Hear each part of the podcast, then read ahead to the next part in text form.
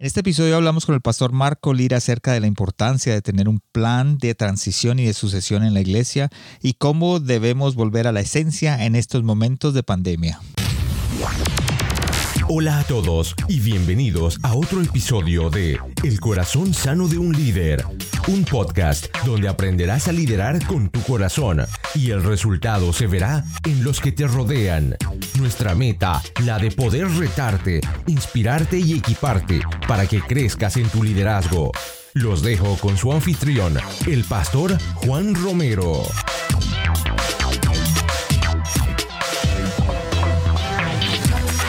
Bienvenido al episodio número 41 de este su podcast El corazón sano de un líder, donde creemos que equiparse, equiparnos no es opcional, es vital. Hoy llegamos a ti desde la ciudad de Calgary, en Canadá, y espero que te encuentres bien en donde quieras que estés en este momento.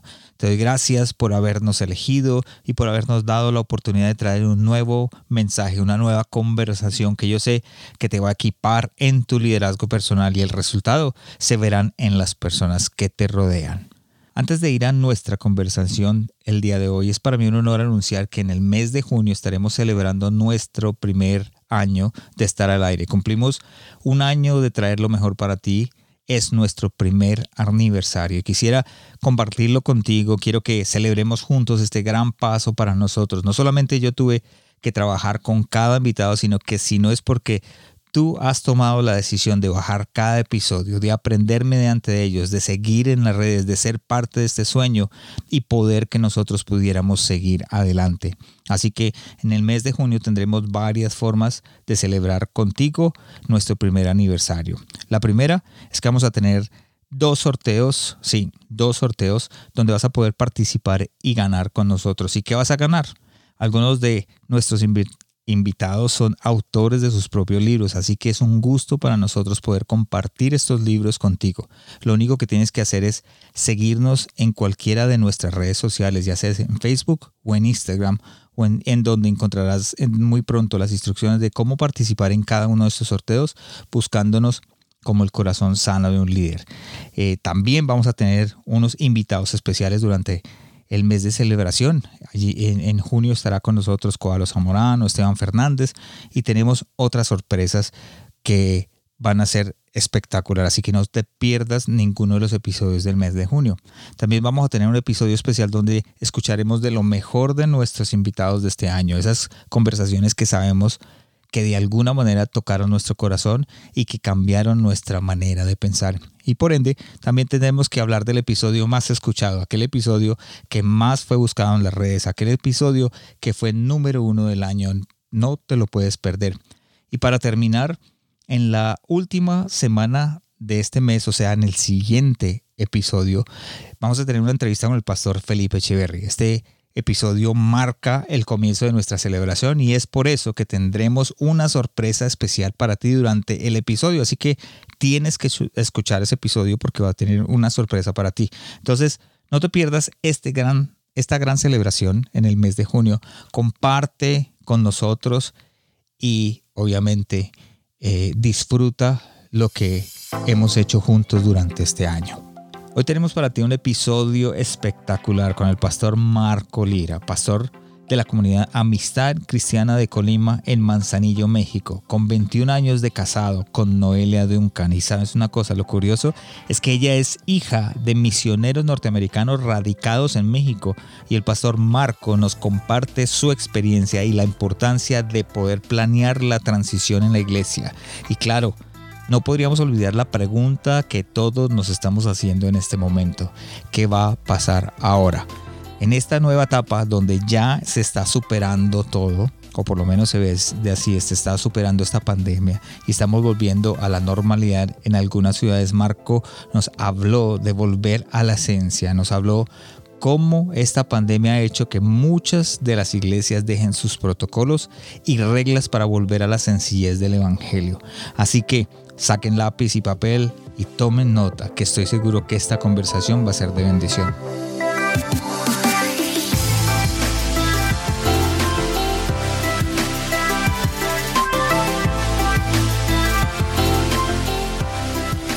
Hola a todos, ¿cómo están? Gracias por estar con nosotros en el corazón sano de un líder, donde equiparse no es opcional, es vital. Hoy tenemos un invitado especial, el pastor Marco Lira. Marco, ¿cómo estás? Muy bien, gracias, muy, muy, muy este, agradecido por esta invitación. No, y creo que todos tenemos algo en nuestro corazón que enseñar y de eso se trata, el corazón sano de un líder, se trata de eso, de que hay gente que nos está escuchando en este momento que necesita escuchar lo que tú tienes, esa palabra que, que Dios te ha dado, que te ha cableado y de alguna manera va a levantar, a enseñar y obviamente se va a ver en las personas que nos rodea. Gracias por acompañarnos. Pastor, cuéntanos para aquellos que no te conocen, no saben eh, dónde estás y qué mueve tu corazón. Muy bien, pues eh, yo estoy en Manzanillo, Colima, México. Ok. Y estoy, eh, junto con mi esposa, estamos pastoreando. Ah, tomamos la congregación de mis suegros porque ellos son misioneros, ellos son americanos. Okay. Y pues este, desde hace muchos, muchos años, yo creo que fácil llevan unos 40 eh, años aquí en, en, México dando su vida.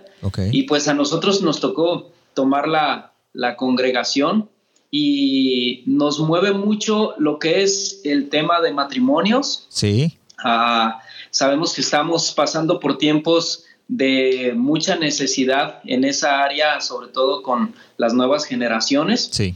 Nos mueve mucho a la adoración, nos mueve mucho eh, pues la enseñanza de la palabra, el discipulado.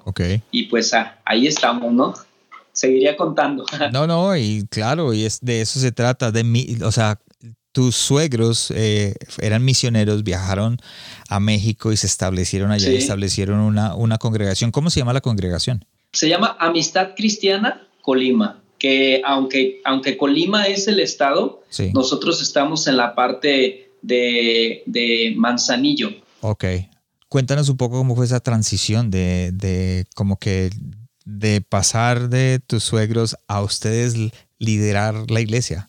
Mira, muy interesante porque mi, mi suegro, de, yo recuerdo que recién casados, este, ahora eh, nosotros cumplimos 20 eh, años de casados y, o tenemos 20 años de casados, cumpliríamos 21. Eh, de recién casados, mi suegro habló conmigo y me dijo, Marco, solo quiero que sepas algo, algo que mueve mi corazón. Me gustaría que toda mi familia podamos trabajar juntos en el ministerio, porque él, eh, eh, él sabía que nosotros estábamos en Guadalajara, que es muy cerca de aquí, otro estado pegado a Colima, y en cierta forma como, como invitándonos a trabajar con él, pero una de las cosas que yo entendí y que hemos perseguido siempre es no estar con alguien nomás por, un, por una cuestión familiar, sino por un llamado de parte de Dios. Entonces yo le agradecí, le dije muchas gracias. Eh, y pasaron 10 años porque estuvimos sirviendo en, otros ministerios.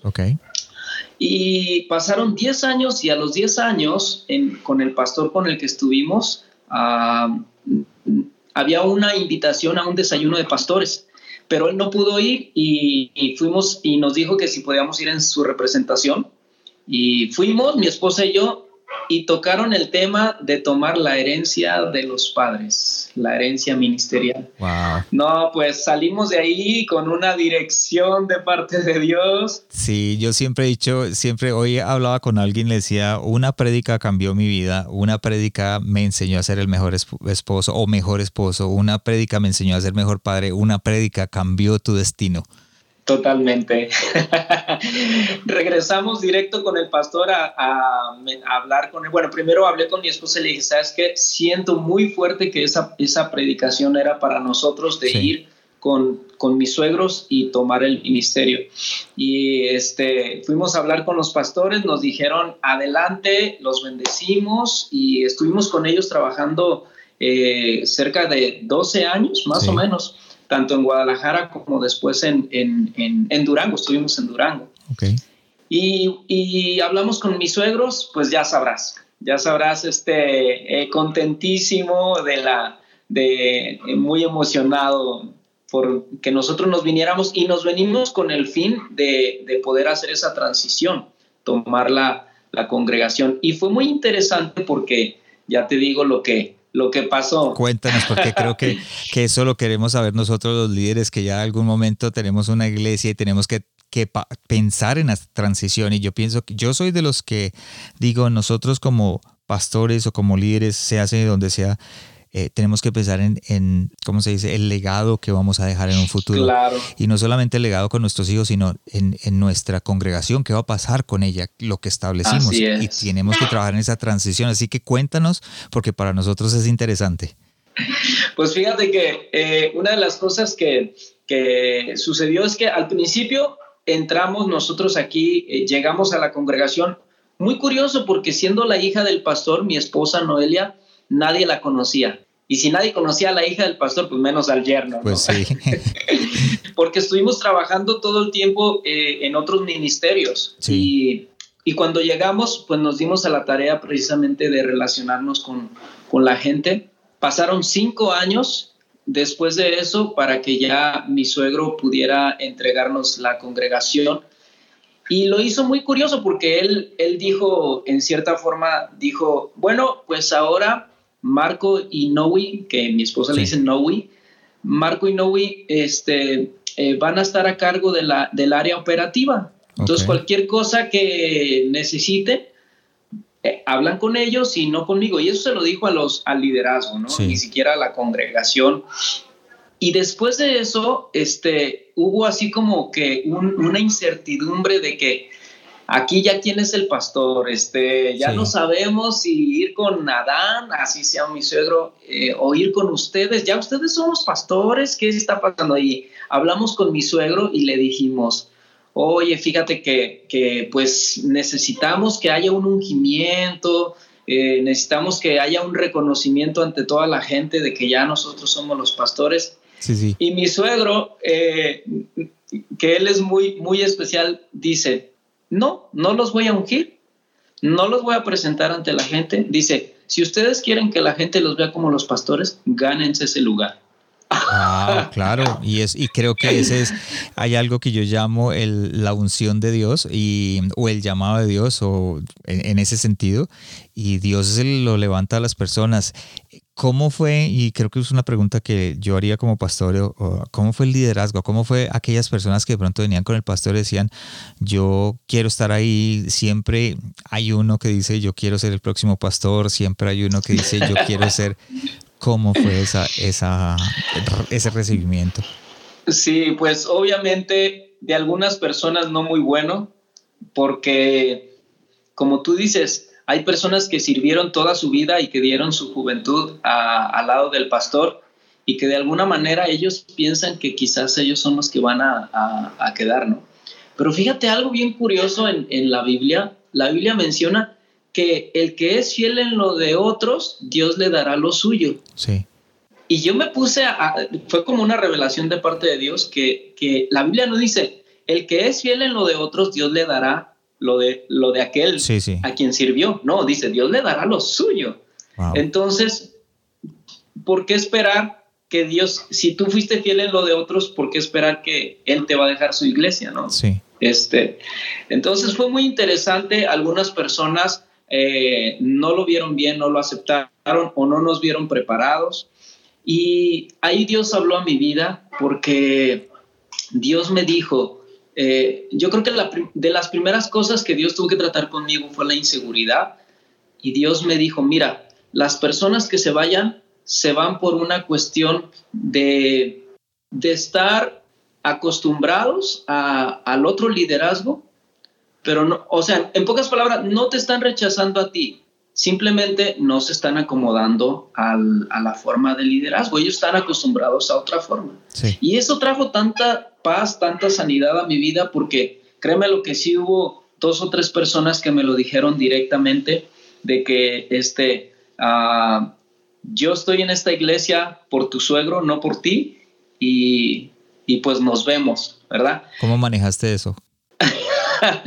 pues gracias a Dios que, Dios me lo había, eh, eh, Dios ya había ministrado a mi vida esa parte y tuve que entender que la gente, que algunos, porque la verdad es que no fueron muchos, ¿verdad? Fueron dos o tres, si acaso contadas unas tres, cuatro familias, yo creo, podríamos decirlo así, eh, que, que, dijeron eso y, y, yo lo pude manejar de la manera de decir, bueno, no me están rechazando a mí, quizás yo traigo otra forma de liderar, ¿verdad? Y, y, adelante, pues está bien que busquen un lugar donde se sientan a gusto, ¿no? No, no me no me sentí tan mal de decir, ay, ¿qué está pasando conmigo? Porque ya Dios me lo venía ministrando desde tiempo atrás. ¿Y tu esposa, cómo, cómo lo recibió? No, pues había cosas que yo no le decía a mi esposa. para, para no. Proteger. Para no. Sí, para proteger. Eh, había unas cosas que hasta mucho después ya se las vine diciendo, pero sentía que ya era algo que ya ella ya había vencido en su corazón, porque quieras o no, las transiciones a veces son son difíciles, eh, no son como uno quisiera, a veces pierdes eh, personas, ¿verdad? Que no quisieras que se fueran, pero ya después de un tiempo que yo veía que ella ya estaba lista para recibirlo, le decía, mi amor, ¿te acuerdas de fulano y fulana que, que ya no están en la congregación? Pues ellos me dijeron esto y esto otro. ¿Cómo es posible? Pero, pero ya ahora lo recibe bien, o en su momento yo creo que lo hubiera dado para abajo a ella. Y creo que, y creo que es el trabajo de nosotros como, como pareja, ¿no? En el sentido de que nosotros tenemos que proteger, cuidar a, nuestra pareja y en este caso a nivel pastoral también. Yo estoy de acuerdo contigo que las transiciones son difíciles. aprendí muchísimo acerca de que eh, hay estilos de liderar o de llevar una iglesia y mucha gente se acostumbra a eso. Em, había un, leí una vez que eh, la transición de un pastor que tenía una iglesia como de como de mil personas, eh, una iglesia canadiense. Y, y, el señor ya, el pastor ya era viejito y quería irse, pero era un pastor de los que cuidaba las, las, las ovejas, o sea, iba hasta la casa, que si estaba alguien enfermo iba a orar, que si alguien estaba en el hospital iba él al hospital, que si alguien necesitaba eh, algo, él estaba pendiente de toda la congregación. Pero llegó un pastor nuevo donde dijo, no, yo no voy a levantar la iglesia sola, yo necesito líderes que hagan esto, que levanten esto. Ah, o sea, empezó, cuando menos acuerde, la, la, congregación bajó a la mitad y él no sabía por qué. Pero después analizando, se dio cuenta de que la gente que se fue era muy pastocéntrica o estaban acostumbradas al liderazgo antiguo y el liderazgo nuevo que entró pues obviamente era un liderazgo que iba a hacer crecer la, congregación, iba a hacer dar más responsabilidad a aquellos líderes, a levantar líderes. Y obviamente mucha gente no le gustó, pero las transiciones son importantes. Me gusta escuchar eso y espero de que la gente que lo está escuchando en este momento les sirva eh, de, de obviamente de aprendizaje. ¿Cuál sería el error? ¿Cuál sería el error que tú crees que se cometió en esa transición?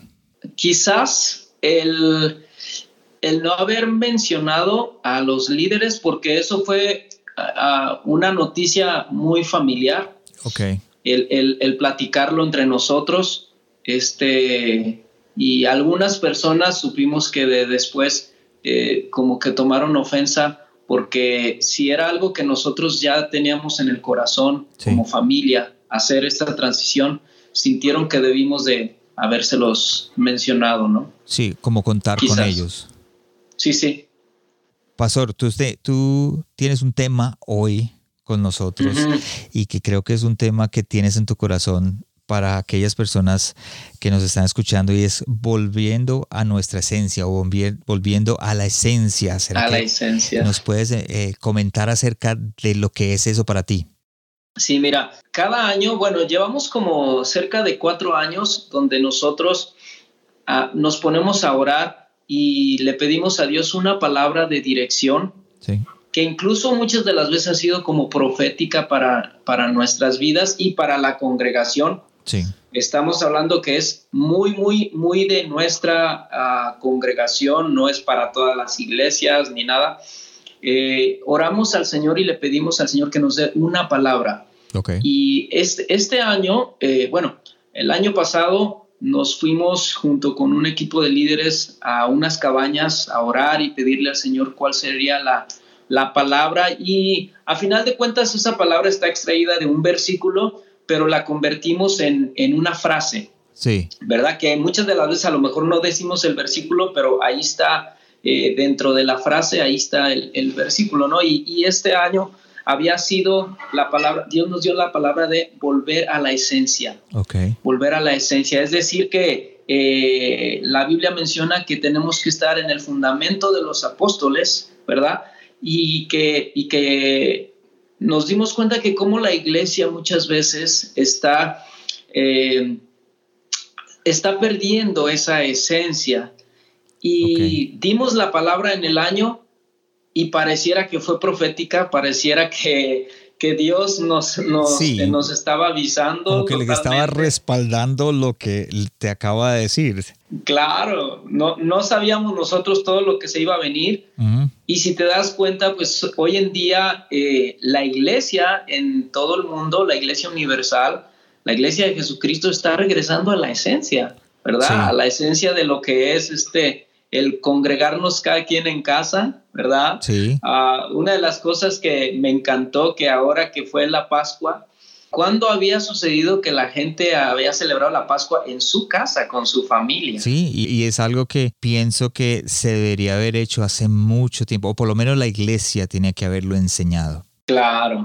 Este, nosotros vivimos en playa y las playas vacías ¿verdad? Cuando en, estos tiempos son tiempos de vacaciones, tiempo de Semana Santa, Semana de Pascua, y, las playas están llenísimas y lo, de lo menos que se acuerdan es de Dios, eh, de su palabra, y, y en estos tiempos como que la gente regresó a la esencia. Yo pude ver cómo muchas iglesias estuvieron eh, este, anunciando de que hicieran Santa Cena en su casa. Y, yo, y yo puedo pensar eso y ver a nuestro Señor eh, diciendo, wow, esto era, eh, ¿por, qué, ¿por, por tantos años se perdió esto? ¿no?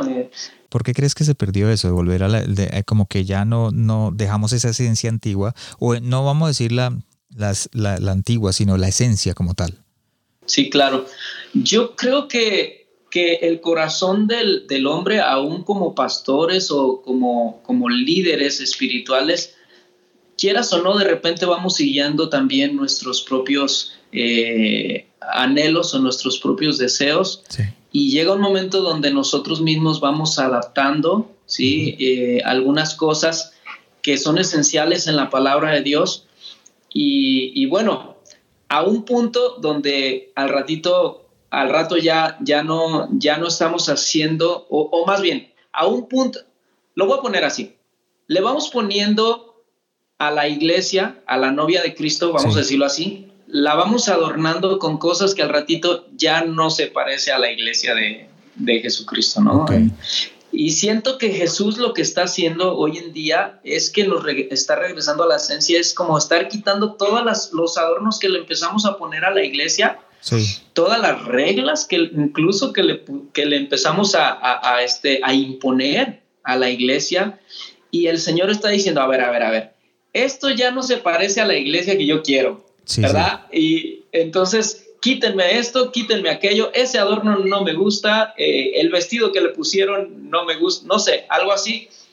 Y nos está regresando nuevamente a la esencia de lo que Él quiere para nuestras vidas. Por ejemplo, lo que es este eh, congregarse en casa, ¿verdad? La, Biblia menciona que en aquellos tiempos, pues, fue de la manera como, como la iglesia tuvo una gran explosión, ¿verdad? Este, eh, el congregarse en casa, sobre todo cuando, me encanta porque fue un, un tiempo cuando, este, en, en los tiempos de, de, de, este general Tito que, que, que este, derribó el templo, la gente, ¿dónde, dónde se congregaba? En las casas. Y ahora, ¿qué está pasando con toda esta situación? Que la gente ya no está viniendo a los templos. Es como, eh, esta es una manera, pienso yo así, ¿verdad? Es una manera de derribar nuestros templos, ¿verdad? Que a final de cuentas en físico siguen ahí, pero es una manera de derribar nuestros templos y regresar a la esencia de seguirnos reuniendo en, en casa, ¿no? ¿Y qué hay que hacer ahora en adelante ¿Cuál, sería nuestro después, ahora que estamos regresando a la casa, volviendo a la esencia? ¿Qué crees tú que sería el después ahora? O sea, lo, nuevo. Y creo que esa es una pregunta que, que todos los pastores, todos los líderes, todas eh, las iglesias están preguntando, ¿y ahora qué? ¿Cuál será el siguiente paso?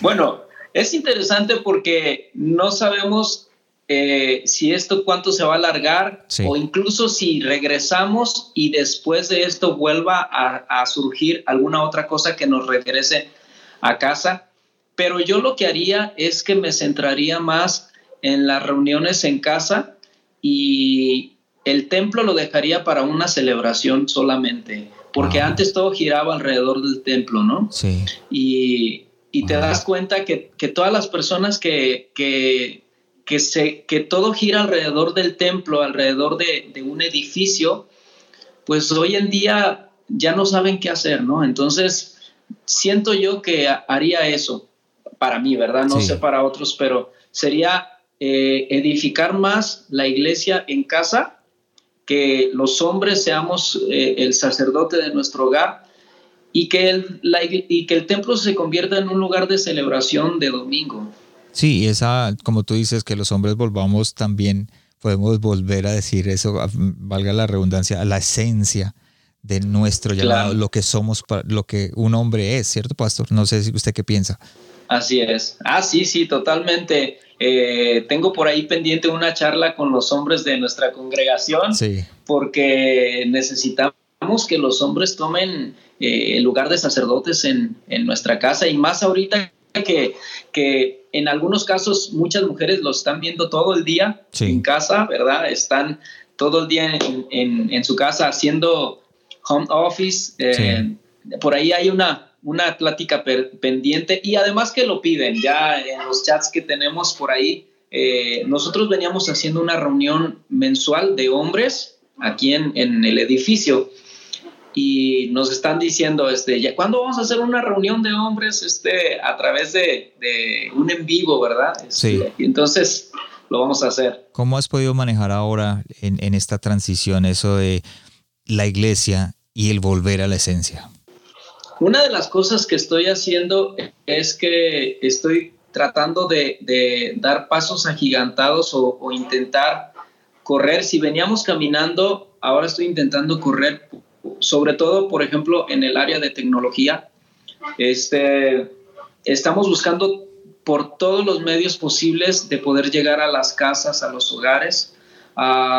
mi esposa, eh, hace rato que platicaba contigo, ella, ella una de las cosas que está haciendo es que está descubriendo habilidades que, que Dios le ha dado y está haciendo, todos los días está mandando un pequeño video de un minuto que se llama antivirus, eh, y lo está enviando a, la gente. Estamos, estamos teniendo eh, reuniones en vivo y, la gente le está gustando porque estamos pudiendo llegar a, personas que, que, antes no, no teníamos esa capacidad de, entender que podíamos llegar. Hoy tuve una plática con un líder y como todos los líderes están, se están reuniendo a través de Zoom, a, través de, algunas plataformas, dice, eh, en mi vida hubiera pensado que, que en, la, en el grupo en casa que tenemos se iba a estar reuniendo alguien de, no sé, no, no, no, sé exactamente de dónde me dijo, pero creo que era por allá por Washington, o no sé. Entonces, ya en su grupo en casa ya añadió una persona de otro país. Sí. ¿Verdad? Este, eh, eh, cosas como estas asombrosas que están sucediendo y creo que ahorita es la manera como nosotros estamos tratando de llegar a los hogares a través de, el liderazgo y que el liderazgo siga en, en, comunicación con la gente, que hagan, que aprendan. La otra vez tuve una reunión con los líderes y mencionaba precisamente eso. Necesitamos aprender cómo manejar ahorita las plataformas porque es la manera en cómo vamos a llegar este, a la gente y seguir conectados con ellos. Una señora mencionó, ah, me mandó un mensaje que es una líder de la congregación, de un grupo amistad, y me dijo ella, dice, Marco, Dios me dio una estrategia porque aquí en México se usa mucho eh, lo que es el, WhatsApp. No sé en otros países, pero, pero dice, ya ves que hay manera de poner un estado y normalmente en los estados uno pone cómo se siente, cómo estuvo tu día o cosas así, ¿verdad? le pone la carita así como que triste. Claro. y, y ella dice, empiezo a checar los estados, dice, y aquellas personas que tengan algo, por ejemplo, que tengan, a, que pusieron algo como algo triste, ¿verdad? Estoy ahorita con miedo, estoy con tristeza, dice, rápido me comunico con ellos, ¿cómo estás? Y les empiezo a hablar de Dios y les empiezo a, este, a mandar los links de los en vivos que estamos teniendo y les invitamos a, la célula que estamos teniendo en la plataforma. Entonces, personas que, incluso antes ya habían dejado de venir, se están conectando, ¿no? También. Y creo que tú ahorita dijiste algo importante y eh, hablaste de la pastora Noé. Tú dijiste, está descubriendo nuevas habilidades. Claro. Creo que ahora es el momento. ¿Qué habilidades tú has eh, eh, descubierto en ti mismo para en estos, en, estos tiempos de volver a la esencia? Uh, ya, ya, me he vuelto camarógrafo, ya, ya me he vuelto instalador de internet. Sí. Este, ya me he vuelto, este, ¿qué otra cosa? Ah, hicimos una, una grúa para la cámara. Sí. Eh, fabricamos una grúa y, y bueno, cuántas cosas, ¿no? Que, que ahorita estamos aprendiendo habilidades que uno dice, ¿cuándo en la vida hubiera tenido tiempo de hacer esto? Y tus líderes también, ¿verdad? Sí, claro, claro, sobre todo el, eh, eh, tengo unos líderes que ellos ya son mayores de edad y ahí están, ahí están en, en su, este, eh, en su grupo, en casa, sí. en la plataforma, ¿sí? O sea, pensando en que, en que no hay pretextos, ¿verdad?, para aprender algo nuevo y están llegando a, los hogares. ¿Cómo has podido hablar con, los, con las personas que te rodean, aquellas personas que estás liderando y, y uh, llevando a, que superen esta situación y que puedan también como que cambiar de mente? Porque algo que pasa es que tú tienes eh, la visión y la misión y tú dices, eso es lo que yo quiero hacer por ejemplo, hablamos de que eh, Dios te había hablado de volver a la esencia. ¿Cómo hiciste para que las personas que estaban al lado tuyo empezaran a abrazar esa eh, esencia? Mira, pues a mí me sirvió mucho el que desde el inicio del año la gente, la gente aquí en, la congregación ya recibe esa palabra como, como este, ¿cómo te diré? Con tanto entusiasmo. Cada que empieza el año les decimos, y la palabra del año es, y lo damos así como con mucha, eh, eh, con mucho entusiasmo. ¿Por qué? Porque ah, son palabras que, te digo, no significa que van a ser proféticas, simplemente es una palabra con la cual es como si fuera un hilito. En el cual nos vamos a agarrar de todo este año para ir sobre de ese hilito, ¿no? Eh, algo así. Entonces me ayudó mucho el que la, los líderes, porque ellos son los primeros, sobre todo los, los más allegados a mí, por eso me los llevo a este ayuno de, en las cabañas, porque entre todos tenemos que descubrir cuál es, qué es lo que Dios quiere para la congregación. Si yo llego con ellos y les digo, esto es la palabra del año, alguno que otro que me respete va a decir, ah, padrísimo, pero algunos otros así como que, bueno, pues eso es lo que Dios te habló a ti, pero Dios me ha hablado otras cosas, ¿no? Entonces, cuando me llevo a los líderes a ese ayuno y les digo a todos, vamos a buscar a Dios y entre todos vamos armando el rompecabezas de qué es lo que Dios quiere para el 2020, sí. se sienten ellos eh, eh, que son parte de, de esa palabra que Dios nos dio. Entonces, ellos vienen ya listos para, para impartir eh, podríamos decirlo así, esa revelación que es, y vuelvo a decirlo, muy propia, muy de la congregación, a los demás líderes. Ya no tengo que batallar en tener que decirles a los líderes que, que, este, em, que pasen la visión, que, que, o sea, ya no tengo que batallar con ellos para que ellos acepten la visión y, y ahora la tengan que pasar a otros, porque ellos mismos fueron parte de esta palabra y se, se, corre, se corre con la gente rápido. La congregación la recibió y la hizo suya por ese mismo trabajo que hiciste en los líderes. Claro, y aparte de que este eh, nos dio, gracias a Dios que, esto comenzó aquí en México, quizás en otros lugares comenzó desde el año pasado, pero en México comenzó por ahí en, marzo, ¿no? Más o menos, este, y nosotros desde enero ya teníamos esta palabra, estábamos viviendo bajo esta, esta palabra y, siempre lo que hago es que desde el inicio del año comenzamos a hablar sobre esas palabras. Ahorita yo estaba hablando, antes de que comenzara toda esta situación del COVID-19, yo estaba hablando acerca de doctrinas fundamentales, porque pues son parte de la esencia de lo que debe de saber una, eh, un nuevo o, un creyente, ¿no? Hay mucha gente que no sabe qué son las doctrinas fundamentales y estaba hablando de eso, las interrumpí porque apremiaba dar aliento a la gente, ¿verdad? Este, darles palabras de, aliento este, para que no tengan temor y saber qué es lo que, eh, cómo vamos a superar esto. Pero desde, desde el principio del año ya veníamos hablando acerca de volver a la esencia, volver a la esencia. Y, y, todo lo que está pasando ahorita, ahorita, para nosotros como congregación, simplemente es una confirmación de lo que ya Dios nos había dado como como guía para este año, volver a la esencia. Tú dijiste al principio reuniones en casa.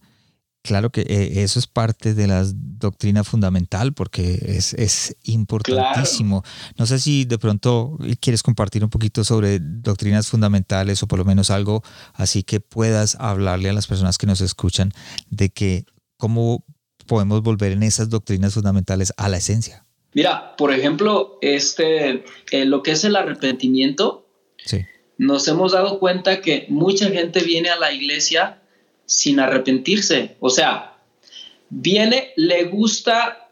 Hemos trabajado tanto de que la iglesia, de que la gente se sienta bien en una iglesia, que llega y dice: Este lugar me encanta, ¿verdad? Sí. Me atienden bien, desde que llego me saludan, pero la gente siente que, bueno, no digo toda la gente porque no quiero generalizar, pero muchas personas que no sienten necesidad de arrepentirse, ¿verdad? Sí. Entonces, el, poder explicar a la gente las doctrinas, por ejemplo, la doctrina del arrepentimiento, ¿verdad? Por ejemplo, el de obras muertas, que muchas de las veces nosotros estamos haciendo cosas, estamos pensando que nos cuentan para la vida eterna, lo cual ni siquiera Dios nos los ha estado pidiendo, que son obras muertas, ¿verdad? Sí. Otra cosa bien interesante, eh, la doctrina de bautismos, que esa no, no pude darla ya, porque ya se atravesó toda esta situación, pero fíjate algo muy interesante. Eh, el otro día me habló una persona, un congregante, y me dijo, Marco, eh, se anunció que ya nadie iba a poder salir de sus casas. Entonces, con nosotros, él junto con su esposa dice, con nosotros vive una, una persona, eh, una muchacha, y dice, pues ella al, al, escuchar todo esto, ella se va a regresar a su casa. Le hemos estado hablando de Dios, dice, pero no se quiere ir sin bautizarse. Wow. Entonces, dice, o vienes tú a bautizarla o dime, explícame cómo lo hago. Y le dije, te explico cómo lo hagas hazlo tú. Le, y, le, y, le, dije, pues tú tienes alberca y hazlo ahí en, este, en, en la alberca de, de, tu casa, ¿no? Y ya nada más por WhatsApp le enviamos algunas cuantas cositas que decir y este y adelante, ¿no? Este y ya él, él la, la, bautizó y me viene a la mente, ¿verdad? Lo que dice eh, la palabra cuando dijo, ¿qué impide que yo sea bautizado? Pues nada, solo que creas, ¿verdad? Eso es regresar a la esencia. Regresar a la esencia no es este, porque, ojo, nosotros tenemos requisitos para bautizarse. Sí, sí, sí, claro. ¿Verdad? Y pienso que cada iglesia tiene, sus requisitos para, exactamente. para bautizarse. Pero mismo Dios nos está llevando a la esencia, ¿verdad? De que se presenta esta situación y que no tiene la oportunidad de, de, de cursar ese curso, el cual valida a la persona que ya se puede bautizar y creo que, que, lo que tú hablas de, de, de, volver a la esencia es también como tratar de que la gente no sea codependiente o pastor dependiente. O sea, todo lo hace el pastor. En otras palabras, no, yo vengo, vengo, me siento y el que predica es el pastor, el que allá que ellos alaben como sea. Y, y hay gente que volver a la esencia ahora es como que nosotros mismos tenemos que hacer en nuestro hogar en la casa, como tú dijiste, volver a, las reuniones en la casa, volver a establecer el altar de adoración en la casa. Ahora nos toca a nosotros. Me gustó una, una frase que alguien dijo en uno de tus podcasts que mencionó, eh, el Señor es mi pastor y no el pastor es mi Señor, ¿no? Me encantó esa, esa frase. Sí, porque claro, es enseñar a la gente a depender de nuestro pastor, que es Dios. Así es, totalmente. Y otra de las cosas que quizás ahorita hemos estado regresando a la esencia es que todas las cosas que, bueno, una es hacer a un lado las reglas, ¿verdad? Porque te das cuenta que hay muchas reglas que en momentos como esto, pues ya no son válidas. Sí. Por lo menos, digo, por lo menos en esta temporada. Sí, sí. ¿Verdad? No sé si regresando ya que, que todo la, regrese a la normalidad, incluso hasta las reglas van a regresar a la normalidad, ¿verdad? pero por lo menos en este tiempo no son, no, son válidas, dejan de ser, eh, y lo importante deja de ser importante, ¿no? Por ejemplo, me habla otro líder y, me dice, hay un, bueno, nosotros tenemos un requisito, ¿verdad? Que, que este, para celebrar una ceremonia este, eh, de casamiento, pues la persona nos tiene que entregar su acta del registro civil, ¿verdad? Porque, por ejemplo, yo sé que en Estados Unidos eh, el mismo ministro este, eh, puede casar también, ¿verdad? Aquí en México, ¿no? Aquí en México está separada iglesia y, este, y, tiene que tener un juez que, que, les da su acta de registro civil. Entonces nosotros pedimos como requisito esa acta. Me habla un líder y me dice, Marco, tengo unas personas que quieren arreglar su vida en cuestión de, su matrimonio, en cuestión de, su vida espiritual con Dios y, estar ellos unidos, porque ellos viven en unión libre. Dice, pero no hay jueces ahorita, no hay juzgados abiertos. Pues Entonces, dice, ¿qué, voy a hacer? Ellos me dicen, eh, me dicen a mí como líder, me dicen, este, quiero arreglar mi vida, quiero estar unido a, mi mujer delante de Dios. Entonces le dije, pues adelante, bendícelos. Sí, claro. bendícelos, ya lo demás vendrá después, ¿verdad? El acta de, este, eh, del registro civil. Claro, ahorita es arreglar su, su vida espiritual ante Dios, ¿verdad? Y ya lo demás, lo civil, pues lo van a arreglar después, ¿no? Entonces, fíjate, cosas como esas nos hemos dado cuenta que hasta en eso Dios nos está regresando a la esencia, ¿verdad? Porque si tú te das cuenta, este, antes no había registros civiles, en, en, épocas muy, muy antiguas no había registros civiles, ¿verdad? ¿Cómo se, cómo se casaban? Con un pacto ante Dios. Eso era, eso era, el, eso era el registro y ese era el, requisito más importante simplemente eh, ante Dios llevar el matrimonio. Y creo que no solamente eso, yo creo que en un futuro la gente va a recordar eso. Me refiero a, un año o dos años o tres años van a pasar situaciones en las que dijimos, bueno, pero ¿qué fue lo que hicimos en ese tiempo? ¿Qué fue lo que hicimos en el, en el 2020? ¿Qué fue lo que eh, para solucionar? Y, y creo que ya no van a poder decir no lo hicimos. Claro. Gracias, Pastor. Qué, eh, qué buen tema. No sé si tienes algo más que decirnos. Mira, una de las cosas que también este, me he dado cuenta es que incluso a nosotros los pastores, que en cierta forma contábamos con, con un ministerio, incluso con, una, ah, con un reconocimiento, una plataforma, y de repente empezábamos a, mencionar a, la gente a lineamientos, ¿verdad? Hoy en día nos hemos dado cuenta que eso Dios está derribando todo eso. Te pongo un ejemplo. Dale. ¿Cuántas veces dijimos a, las, a la gente que, se, que no quería venir al templo, que se congregaba en línea? ¿Cuántas veces les dijimos o los condenamos, no? De decir, usted que nomás eh, este, eh, le es más fácil estar desde su casa viviendo, estando congregándose, ¿verdad? Este, usted tiene que venir a la iglesia, ¿verdad? Eh, aquí es donde le vale, allá en su casa sentado ahí en internet no le vale, aquí es donde, donde le vale. ¿Y qué hacemos hoy en día? Ponemos nuestro celular y decimos, conéctense, a ver, voy a esperar a ver cuántos se conectan. Y así es, y yo le decía a alguien, a, esos pastores que decían eh, menos Facebook, que le ponían faith de fe, Facebook, menos Facebook y digo, menos Facebook y más Facebook. Entonces ahora están tratando de que se conecten todos a Facebook. Así es, así es, es lo que estamos esperando, ¿verdad? A ver que, que aumenten los, este, eh, la gente eh, en, la conexión, ¿no? Sí. ¿Cuántas veces no, no les prohibíamos a la gente ir a, una, a otra iglesia, verdad? Y ahora hay tantos lives, tantos, este, que, que la gente puede ir a la iglesia que quiera. En donde quiera. Desde su casa, en donde quiera. Y no se lo vas a poder prohibir eso, ¿verdad? Bien y pueden, bien y pueden conectarse al, al live que tú estás haciendo como congregación, o bien y pueden eh, conectarse a cualquier otro live, o incluso después de ver el tuyo, ver otro. ¿Qué están haciendo? ¿Están yendo a otras iglesias? Sí, Sí, así es.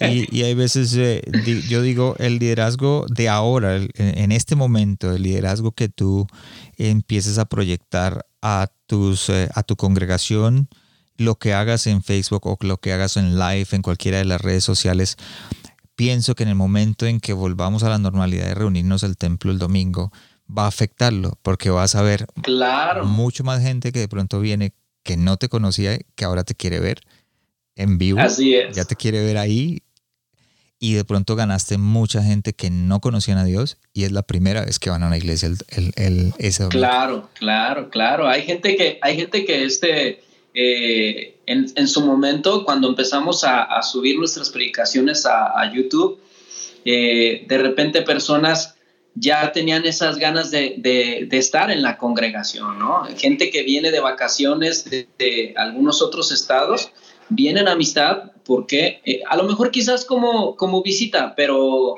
sirvió mucho el que ellos hayan, hayan visto por medio de alguna plataforma, ¿no? Sí, y, creo que eso es lo que va a pasar aquí en adelante. Gracias, Paso, por compartir con nosotros. Gracias por abrir su corazón y abrir lo que hay en ti para que nosotros aprendamos. Gracias. Ya para terminar el, podcast, el episodio, cae siempre eh, hacemos las, unas preguntas y la primera pregunta es, de los hábitos que tienes diariamente, ¿cuál es el que más ha afectado tu liderazgo? Este, la verdad es que no quiero sonar espiritual, pero yo, te, yo procuro, te soy sincero, quisiera todos los días sin falta estar en la oración en la palabra. Sí. Pero hay veces que por alguna otra razón no logro llegar ahí, pero sí es una, sí es, sí procuro siempre estar en, la, en oración y en, y en la palabra de Dios. Y me he dado cuenta que muchas de las consejerías que doy siempre tienen que ver con lo que recién oré o con lo que recién leí en la palabra. Wow. Entonces, me ha ayudado muchísimo, muchísimo, este, ha afectado totalmente mi liderazgo eh, hacia con los demás, hacia con, las, hacia con los líderes, hacia con la gente de la congregación que en algún momento estamos dando una consejería. Y, pienso y digo, este tema que estamos dando de consejería justo fue lo que hoy oré en la mañana. O justo fue eh, los versículos que yo estaba leyendo, ¿verdad? Entonces, la verdad es que este, para mí eso, la oración y la lectura de la palabra un buen hábito y creo que es importante como cristianos que sea el hábito número uno que tengamos, ¿no? Sí. El número dos, la segunda pregunta, ¿cómo te estás preparando para el siguiente paso en tu llamado? Pues, mira, yo, em, yo en vez de estudiar en lo secular, yo me metí a estudiar eh, el Instituto Bíblico. Sí. Ah, por alguna razón no, no, terminé mis estudios académicos, pero sí me metí yo más por el área de, de, de, la Biblia y terminé mi, mi, instituto bíblico y todo eso, pero últimamente he estado retomando mis estudios académicos. Okay. ¿Por qué? Porque eh, yo siempre escuché a una persona que dijo, entre más preparados, mayor herramienta, mejor herramienta somos en las manos de Dios. Sí. ¿Verdad? Entonces, Ahorita que las cosas están en línea, es tan fácil poder eh, terminar o, retomar lo que en donde nos quedamos. Sí. Y eso es lo que estoy haciendo. Eh, otra de las cosas es que estoy viendo muchos tutoriales para todas las cosas técnicas que tienen que ver con, con la situación Creo que todos estamos en lo mismo en este momento. ¿Cómo vamos a hacer aquello? ¿Cómo vamos a hacer lo otro? Sí.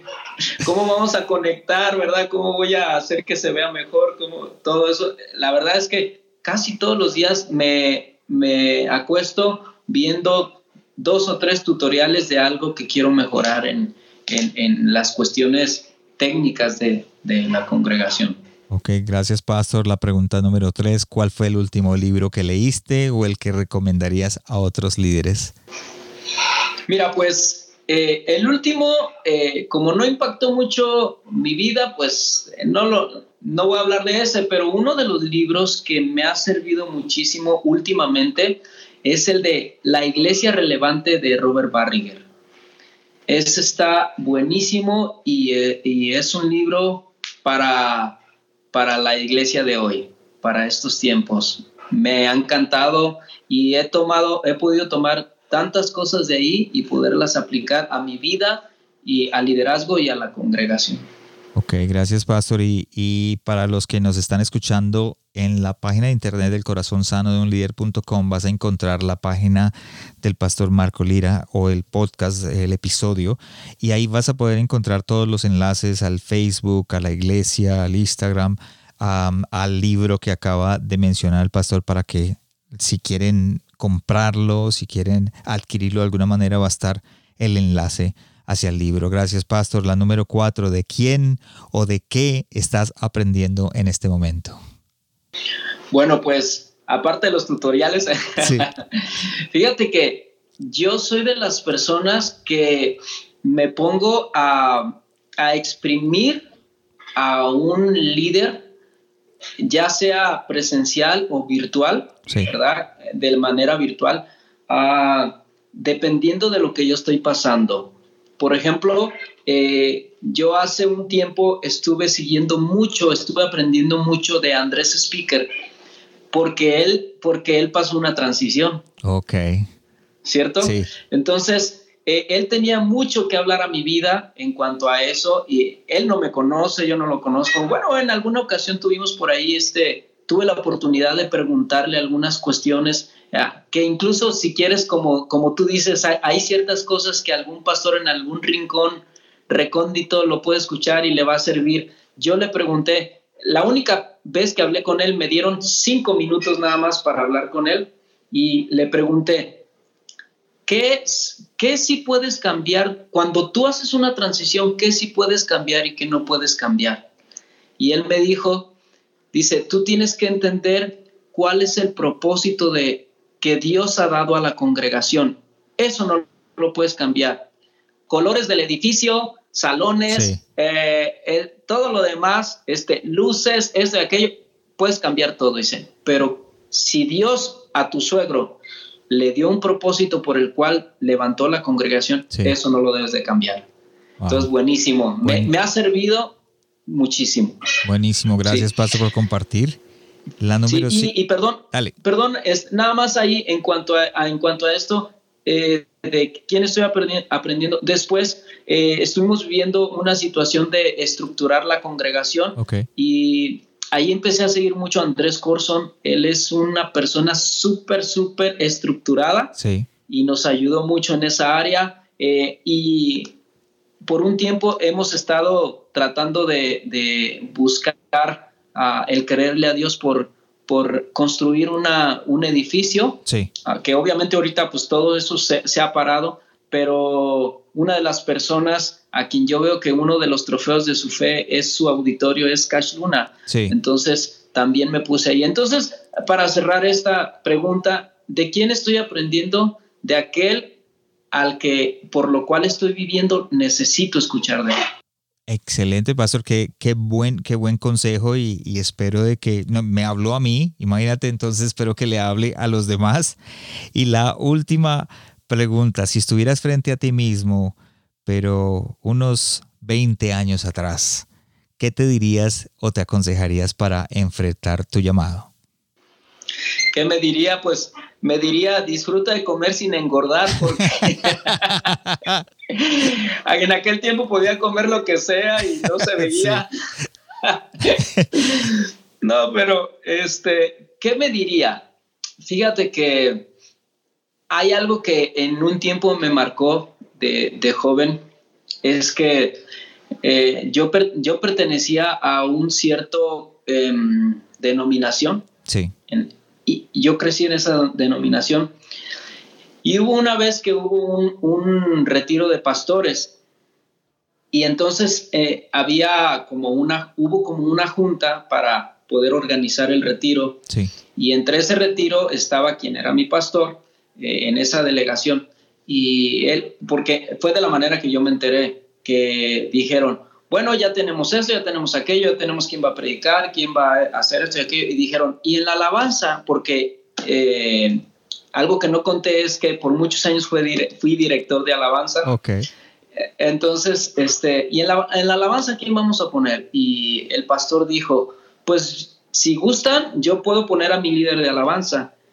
Y ellos en ese momento dijeron, este, él tiene credencial de ministro. Y dijo, no, pues no, no tiene. No, entonces no puede ministrar. Y sabes que, que, eso me marcó mucho por muchos años. Y una de las cosas que yo me diría 20, eh, 20 años atrás sería, no importa, no importa las credenciales, tú tienes un llamado de parte de Dios, sigue ese llamado y Dios va a hacer la obra, ¿no? En, en, tu vida, porque sí, por mucho tiempo me mantuve limitado, incluso hasta quise buscar la manera de tener una credencial de ministro para, para en cierta forma este, sentirme válido, ¿verdad? Ante este concilio. Pero ya después, Dios nunca me lo permitió, gracias a Dios, porque tenía que entender eso, que, que Dios me ha llamado eh, y que la unción que, que, tengo es por estar en la presencia de Dios y no una credencial. Gracias, Pastor, por abrir su corazón y eh, compartir con nosotros. Y gracias por haber estado con nosotros. Y una últimas palabras para aquellos que de pronto dicen, ¿sabe una cosa? esto que está pasando me está haciendo llegar, eh, devolverme a la esencia. ¿Cómo, qué les puedes aconsejar a ellos ya para terminar? Pues simplemente que seamos sensibles a lo que Dios está haciendo en este tiempo. Todo esto eh, Dios lo ha preparado en cierta forma. ¿A qué me refiero? A que detrás de todo esto hay un plan de parte de Dios para sus hijos. La palabra menciona que a los hijos de Dios, aquellos que aman a Dios, todas las cosas nos ayudan a bien. Entonces, eh, si alguien no le encuentra sentido a lo que está pasando, que busque una palabra de parte de Dios y que pueda encontrar eh, cuál es el propósito de todo esto, cómo le puede sacar el mayor provecho y adelante, caminar sobre de esa palabra, ¿verdad? Gracias, Pastor. Gracias por compartir y gracias a todos los que nos están escuchando en este momento. Si creen que es necesario de que algún líder, algún pastor o alguien que tú conoces escuche este episodio, compártelo en las redes sociales, compártelo con aquella persona que lo necesite. Gracias, Pastor, por estar con nosotros. No, gracias a ustedes.